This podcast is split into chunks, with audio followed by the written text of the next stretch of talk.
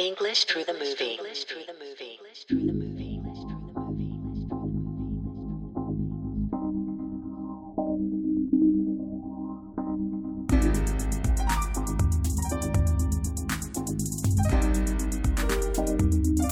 Hey guys, how are you doing? Today, we will take a look at some English phrases. Now, let's get started.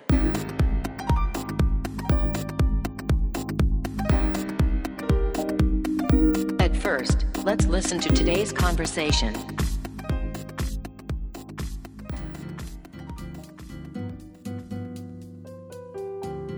Ken and Nao are happily sitting at the table, on which are Nao's fancy homemade foods. Enjoying having some bites.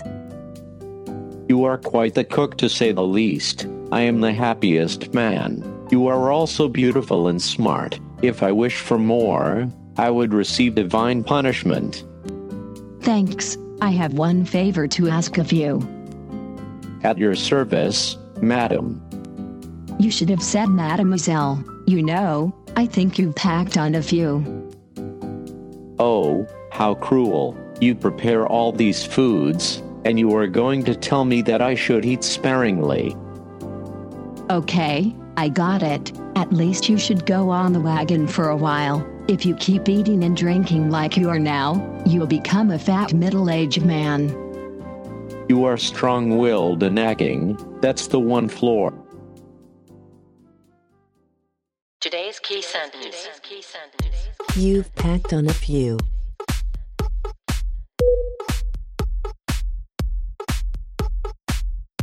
You've packed on a few.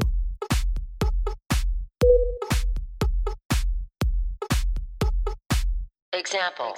Example. You look like you packed on a few pounds over the years. You look like you packed on a few pounds over the years. You'll hear a beep sound at the end of each phrase spoken by a male or a female voice, so read the phrase aloud after the beep. At first, you speak Ken's voice. Now, let's get going. Ken and Nao are happily sitting at the table, on which are Nao's fancy homemade foods. Enjoying having some bites.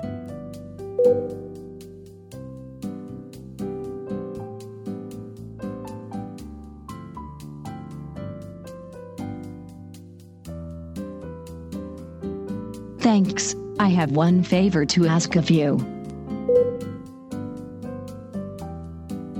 You should have said mademoiselle. You know, I think you've packed on a few.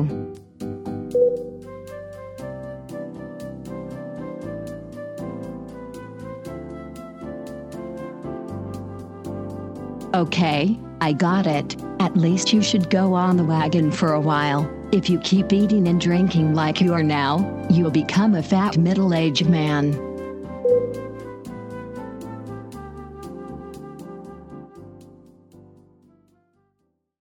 Next, you speak Nao's voice. Ken and Nao are happily sitting at the table, on which are Nao's fancy homemade foods. Enjoying having some bites.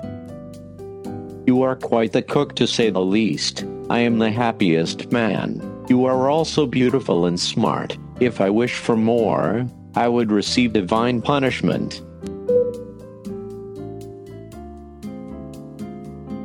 At your service, madam.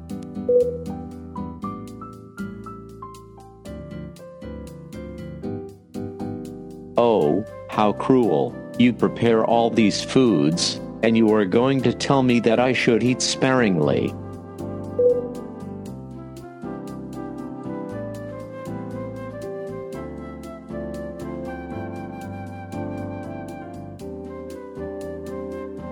You are strong willed and nagging. That's the one floor.